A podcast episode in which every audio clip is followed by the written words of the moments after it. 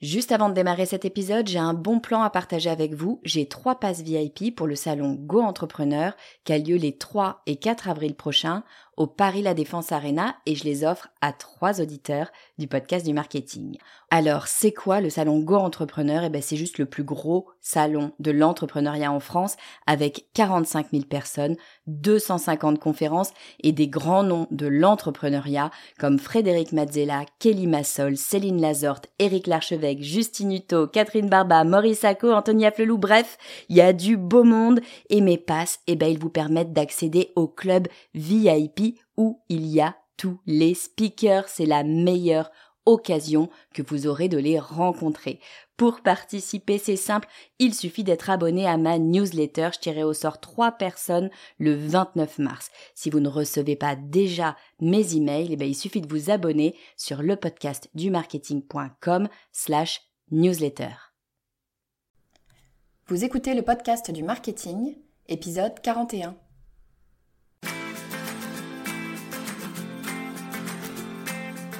Bonjour et bienvenue. Je suis Estelle Ballot et je suis ravie de vous recevoir sur le podcast du marketing. À chaque épisode, je vous propose d'analyser les techniques marketing qui marchent, pas à pas et très concrètement, pour développer votre activité. Tout est dans la liste. Dans le monde du marketing digital, on est nombreux à le penser. L'email list, votre base de données d'email, est au cœur du réacteur de votre stratégie digitale.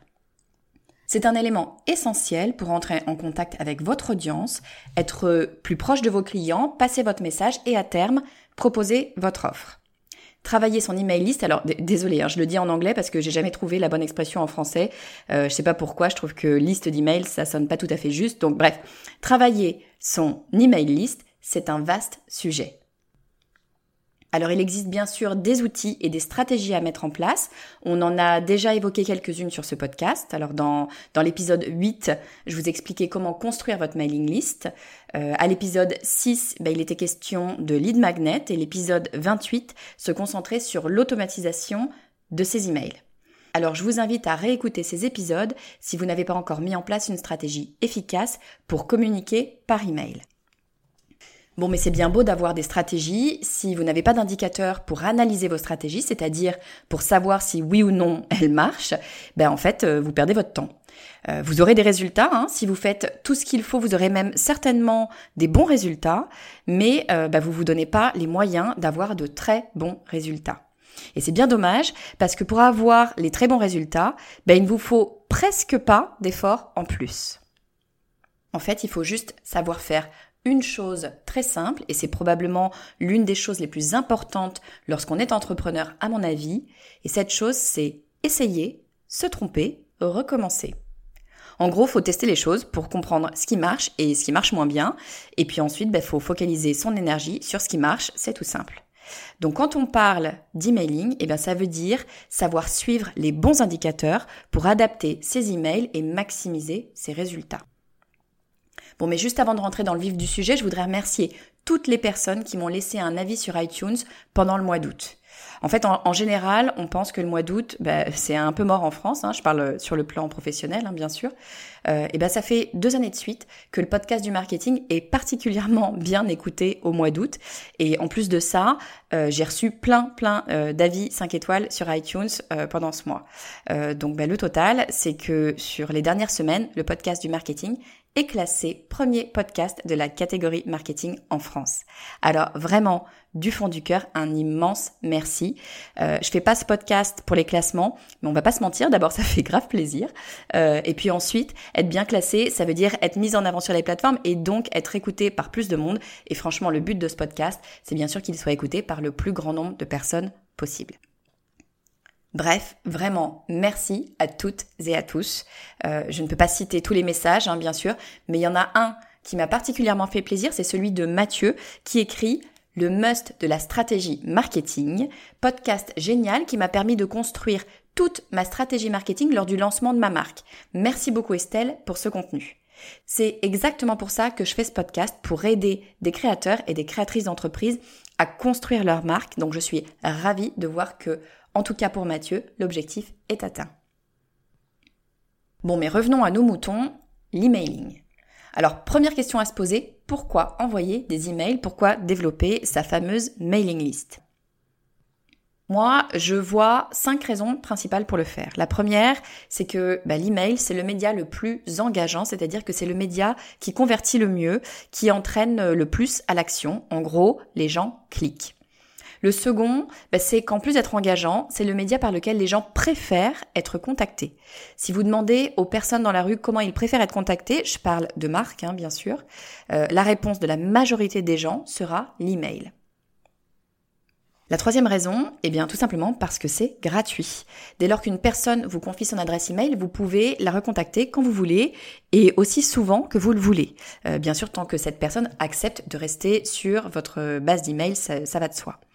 Donc ça ne vous coûte plus rien, si ce n'est euh, peut-être le coût de votre gestionnaire de base email et en général c'est relativement faible.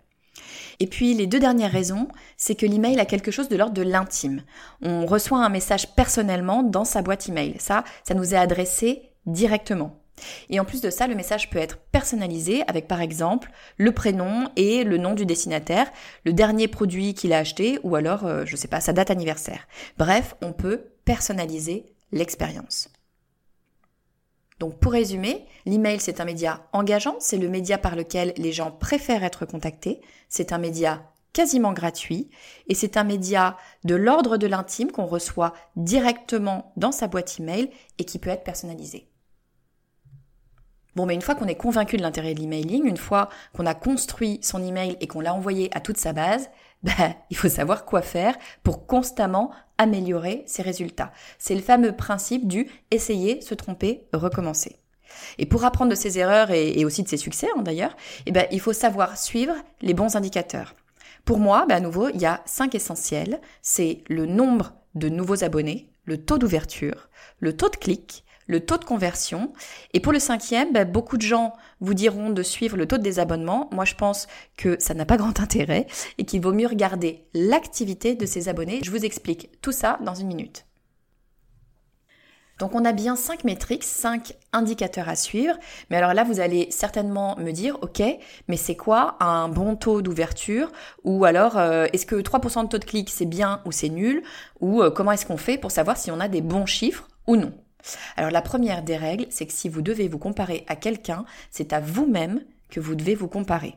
Tous les marchés sont différents, tous les produits sont différents. En revanche, ce qui est intéressant, c'est de regarder la tendance. Ce vers quoi vous devez tendre, c'est l'amélioration. Si vous avez un taux d'ouverture euh, d'email de 30%, eh ben, ce serait intéressant de tenter de passer à 32%. Si vous y arrivez, ben, c'est que vous avez amélioré votre process et ça, c'est beaucoup plus intéressant que de savoir si vous faites mieux ou moins bien que Pierre, Paul ou Jacques. Bon, mais une fois que j'ai dit ça, je sais bien que vous allez quand même vouloir savoir quels sont les standards et si 3% de taux de clic, c'est bien ou c'est nul. Alors, je vous ai mis un lien dans les notes de l'épisode avec toutes ces métriques par industrie. Alors quel est le taux d'ouverture moyen dans l'éducation versus euh, dans le retail par exemple? Euh, Ce doc va même jusqu'à vous donner le meilleur jour pour envoyer vos emails en fonction de votre secteur. Donc pour avoir le lien, bah, il suffit d'aller regarder dans les notes de l'épisode, soit euh, sur le podcast du marketing.com, soit directement dans votre application de podcast. Alors une autre façon de vous situer sur le marché, c'est tout simplement bah, de demander à vos pairs. Si vous commencez tout juste, vous ne les connaissez peut-être pas encore, mais dans la plupart des marchés, bah, il suffit de pratiquer un peu pour faire connaissance avec euh, les autres personnes qui font le même métier que vous.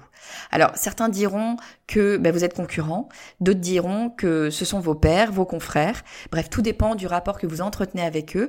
Mais si vous avez le contact facile, bah, vous pourrez assez simplement échanger sur vos métriques, au moins euh, dans les grandes lignes. Bon, mais je le répète quand même une dernière fois, à mon avis, ce n'est pas très intéressant de se comparer à ses pairs, il vaut mieux regarder son évolution dans le temps. Alors ce que je vous propose, c'est qu'on prenne chaque métrique une par une, justement pour voir comment les améliorer. La toute première qu'on va regarder, c'est l'évolution du nombre d'abonnés sur notre liste. Déjà, je vous conseille de toujours regarder ce nombre en net, c'est-à-dire les abonnés que vous avez gagnés moins ceux que vous avez perdus. Ben, parce que vous allez en perdre, hein, il faut vous faire à cette idée. C'est tout à fait normal et c'est d'ailleurs une très bonne chose. Ça ne sert à rien d'avoir une audience qui n'est pas intéressée par ce que vous avez à dire. Donc pour avoir un chiffre juste, on regarde le nombre de nouveaux abonnés en net. Et bien sûr, l'idée, bah, c'est d'améliorer ce chiffre d'un mois sur l'autre. Alors comment est-ce qu'on peut faire pour avoir plus d'abonnés? Il y a différentes stratégies qu'on peut mettre en place. Toute première chose, eh bien, on peut commencer tout simplement par le proposer activement. Par exemple, vous allez proposer à votre audience de s'inscrire à votre newsletter ou mieux, présenter votre newsletter comme un service. Une bonne newsletter, en fait, c'est pas un outil de promotion. Elle n'a pas pour but de vendre quelque chose. Une bonne newsletter, ça apporte quelque chose à son audience. Elle répond à un besoin existant. Ce besoin, par exemple, ça peut être, euh, je sais pas moi, de rester informé de toutes les évolutions d'un certain marché, ou ça peut être d'apprendre euh, des choses sur un sujet précis. Eh bien, l'inscription à votre newsletter, vous pouvez la proposer de cette façon, proposer de répondre à leurs besoins. Une autre option euh, que j'utilise moi-même régulièrement et que je trouve très bien si tant est qu'elle est utilisée de façon authentique, c'est le lead magnet, c'est-à-dire que vous proposez à votre audience de lui envoyer un document et donc il vous faut son adresse email pour lui envoyer. Alors, vous n'êtes pas sans savoir qu'il y a une loi qui s'appelle le RGPD et qui régit l'utilisation des adresses e-mail. L'idée de cette loi, c'est qu'il ne faut pas utiliser une adresse à des fins qui ne lui ont pas été prêtées au moment de l'inscription. Donc si vous proposez d'envoyer un guide de recettes, par exemple, vous ne pouvez pas vous servir de cet email pour ensuite, euh, je sais pas, vendre des voitures. Euh, en revanche, vous pouvez continuer, tant que la personne, bien sûr, souhaite être sur votre liste, vous pouvez continuer à lui envoyer des conseils de cuisine. En gros, bah, il faut faire les choses avec logique et dans le bon intérêt de votre audience. Et puis une troisième façon de faire grossir facilement votre adresse email, c'est de proposer quelque chose en échange de l'abonnement à la newsletter, comme par exemple bah, une réduction. Vous pouvez proposer une phrase du type 5 euros de réduction sur votre première commande pour les abonnés à la newsletter. C'est un grand classique. Deuxième métrique qu'on va vouloir regarder, c'est le taux d'ouverture. Bon, alors je sais que je vous ai dit de ne pas vous comparer à vos pairs, mais je sais bien que même en vous disant ça, vous avez sûrement envie de savoir quelles sont les moyennes de taux d'ouverture. Enfin, en tout cas, moi je suis curieuse, donc j'ai pas pu m'en empêcher, donc vous devriez trouver tous les chiffres de votre secteur sur le lien que je vous ai mis dans les notes de l'épisode. Mais pour vous donner une idée là tout de suite, la moyenne globale des taux d'ouverture, c'est 18%. Dans le secteur du marketing, on monte à 20%, on est à 25% pour les associations et seulement 14% dans le retail. Donc si vous avez des chiffres plutôt meilleurs que ça, tant mieux, bravo. Et si ce n'est pas le cas, pas de panique, encore une fois, ce ne sont que des moyennes et l'objectif, c'est de les améliorer dans le temps. Alors, quelques petits conseils pour améliorer votre taux d'ouverture. La première chose à regarder, c'est votre titre. C'est assez logique, hein. si votre titre n'est pas intéressant, il n'y a qu'une raison pour ouvrir l'email. Donc votre contenu peut être le meilleur du monde, si le titre n'est pas bon, personne ne le lira jamais. Alors il y a plusieurs choses que vous pouvez tester. La première, c'est le style de votre texte. Est-ce que vous utilisez le questionnement ou alors euh, l'infinitif? Par exemple, comment maximiser les résultats de vos emails? On a un questionnement. Ou alors l'infinitif, maximiser les résultats de ces emails. Vous pouvez choisir aussi un ton plus promotionnel ou, plus piquant, du type euh, les 5 stratégies essentielles pour maximiser vos emails. Ou à l'inverse, utilisez ce que j'appelle moi le style bureau, qui est beaucoup plus neutre, euh, et là vous auriez stratégie email. Bref, vous comprenez le principe, hein. testez des styles de titres différents pour comprendre ce qui fonctionne le mieux pour votre audience. Idéalement, pour ça, il bah, faudrait euh, utiliser un service d'AB test. Euh, mais si vous n'y avez pas accès, rien ne vous empêche de commencer par euh, comparer les résultats d'email avec différents styles de titres. Deuxième conseil, et il est très simple à suivre, bah, c'est de faire court. C'est tout bête, hein, mais les caractères sont limités sur la ligne de titre et ils peuvent l'être encore plus lorsqu'on consulte ses mails sur son téléphone. Et en plus de ça, ben, un titre doit pouvoir être lu rapidement, hein, on n'est pas là pour en faire des tonnes, donc faites court. Autre élément à tester, c'est la personnalisation de l'email. Alors deux façons de faire. La première, c'est d'intégrer un tag dans votre titre pour pouvoir, par exemple, citer le prénom de la personne à qui vous envoyez le mail, euh, du genre Estelle, un cadeau pour vous. Euh, bon, attention, hein, ça peut faire un peu trop, donc encore une fois, ça mérite d'être testé. Euh, une autre façon de personnaliser la ligne de titre, c'est de renseigner le nom et le prénom de la personne. Encore une fois, ça doit pouvoir se faire automatiquement par votre fournisseur d'email. Donc, si vous avez le nom et le prénom, vous pouvez les intégrer pour qu'ils apparaissent à la place euh, de la seule adresse email. Hein, c'est un très bon signal à donner aux hébergeurs d'email euh, comme Gmail, par exemple, qui vont considérer qu'il ne s'agit probablement pas de spam dans la mesure où vous connaissez cette personne. Bon, et puis dernière stratégie, mais attention à utiliser avec parcimonie, c'est ajouter un élément qui attire l'œil.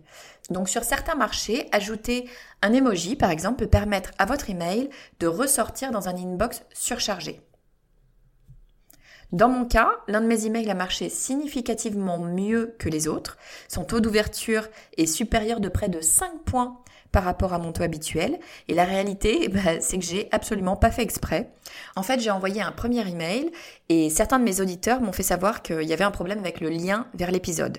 Donc évidemment, bah, j'ai corrigé mon erreur et j'ai renvoyé l'email avec en début de titre la mention erratum que j'avais mise entre crochets. Alors le simple fait de cette mention a fait bondir l'ouverture du mail de 5 points. Alors attention, je suis pas en train de vous conseiller de faire exprès de vous tromper, ça marchera peut-être une fois, mais clairement pas deux, et puis franchement, je trouve pas ça très intéressant. En revanche, ça vaut la peine de se pencher sur l'accroche visuelle de vos emails et encore une fois de tester ce qui peut marcher pour vous. Bon, le titre, c'est bien beau, mais il n'y a pas que le titre pour améliorer son taux d'ouverture. Euh, un élément très important, c'est votre nom. De qui provient l'email que vous envoyez? Donc, euh, est-ce que vous utilisez le nom de votre entreprise, ou bien alors votre nom à vous, ou encore un mix euh, des deux? C'est encore un élément à tester. Tout dépend, bien sûr, de l'attribution de votre nom à votre entreprise. Pour mes mails en général, je mets Estelle Ballot, entre parenthèses, le podcast du marketing. J'aime bien utiliser mon nom parce que je trouve ça plus personnel. On sent qu'il y a une vraie personne derrière. Le nom d'une entreprise, c'est un petit peu moins identifiable. En revanche, bah, je suis pas sûre que les personnes qui s'inscrivent à ma newsletter aient associé mon nom et le podcast. Donc je leur précise. Mais encore une fois, ce qui vaut pour moi aujourd'hui, ça sera peut-être pas vrai dans quelques temps. Donc ce sont des éléments à tester dans le temps. Autre point pour lequel le test euh, peut changer pas mal de choses, c'est le timing de l'envoi. À quelle fréquence vous envoyez vos emails, quel jour de la semaine et à quelle heure? Donc on a souvent des idées préconçues sur le timing de ces envois, mais encore une fois, eh ben, il n'y a que les tests qui peuvent vous éclairer. Je crois que je vais dire le mot test à peu près 50 fois dans cet épisode. Donc je vous donne un exemple. Euh, quand je gérais le site e-commerce pro de Microsoft, on envoyait bien sûr régulièrement des emails à notre mailing list. Alors on était parti euh, dès le départ sur le principe qu'il fallait qu'on soit dans la boîte mail de notre audience au petit matin, parce que comme ça, notre email serait tout en haut de la liste quand euh, la personne allumerait son PC au bureau. Donc on envoyait nos emails toujours très tôt le matin.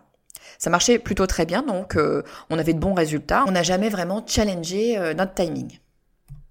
Et puis un jour, on a eu un problème technique, impossible d'envoyer notre email avant 10 ou 11 heures, je crois. Donc l'email est parti en fin de matinée. Et notre taux d'ouverture, bah, il a gagné plusieurs points. Alors pourquoi? Difficile à dire, mais en fait, ce qu'on s'est dit, bah, c'est que c'est possible que euh, un email qui est déjà dans notre inbox le matin attire moins notre attention qu'un email qui arrive dans notre inbox et qui se manifeste, vous savez, par un petit pop-up euh, dans un coin de l'écran. Alors personnellement, moi je coupe les pop-up et les notifications parce que ben, j'aime pas être interrompu. Mais la réalité, c'est que beaucoup de gens ne le font pas et s'arrêtent à chaque fois qu'un nouvel email arrive dans leur boîte. Et alors dans ce cas-là, l'email de 11 heures ben, reçoit peut-être plus d'attention que celui qui est déjà là avec une dizaine d'autres quand on allume son écran le matin. Bref, je reviens toujours sur la même conclusion. Tester. Voilà, je vous récapitule les métriques que j'utilise pour analyser mes emails et tenter de les améliorer. Donc on a d'abord le nombre de nouveaux abonnés. Pour le faire grimper, eh ben, on va proposer activement de s'inscrire. On va aussi pouvoir euh, utiliser des leads magnets ou bien offrir euh, par exemple une promotion. Deuxième métrique, c'est le taux d'ouverture. Donc pour l'optimiser, on va passer en mode test et on va regarder ce qui fonctionne le mieux pour son titre d'email, son nom et le timing de ses envois. Alors il y a beaucoup beaucoup de choses à dire, euh, ce qui fait que pour l'instant on n'a parlé que des deux euh, premières métriques sur les cinq. Il nous reste donc trois indicateurs essentiels à voir, qui sont le taux de clic, euh, c'est ce qui va nous permettre de faire venir les gens sur notre site, euh, le taux de conversion, qui est primordial évidemment, puisque c'est lui qui va nous dire si notre email nous permet de vendre. Et puis dernière métrique, c'est l'engagement de notre audience, parce qu'il a un impact direct sur la bonne distribution de nos emails. Alors ça fait déjà un bon moment que je vous parle, donc je vais m'arrêter là pour aujourd'hui et je vous donnerai toutes les infos sur les trois derniers indicateurs dans le prochain épisode dans deux semaines. D'ici là, n'hésitez pas évidemment à commencer à tester pour améliorer votre taux d'ouverture par exemple. Vous l'avez compris, cet épisode touche à sa fin. Si vous aimez ce podcast, S'il vous plaît, aidez-moi à le faire connaître au plus grand nombre. Le meilleur moyen pour ça, c'est de faire deux choses très simples. Vous abonner et laisser un avis 5 étoiles sur iTunes. C'est ce qui va me permettre de faire connaître ce podcast au plus grand nombre. Et puis d'ici le prochain épisode, si vous voulez échanger avec moi, le meilleur moyen, c'est de rejoindre mon réseau LinkedIn. Vous me trouvez sous le nom Estelle Ballot. Je fais de mon mieux pour répondre à tous vos messages le plus rapidement possible. Je vous dis à très vite.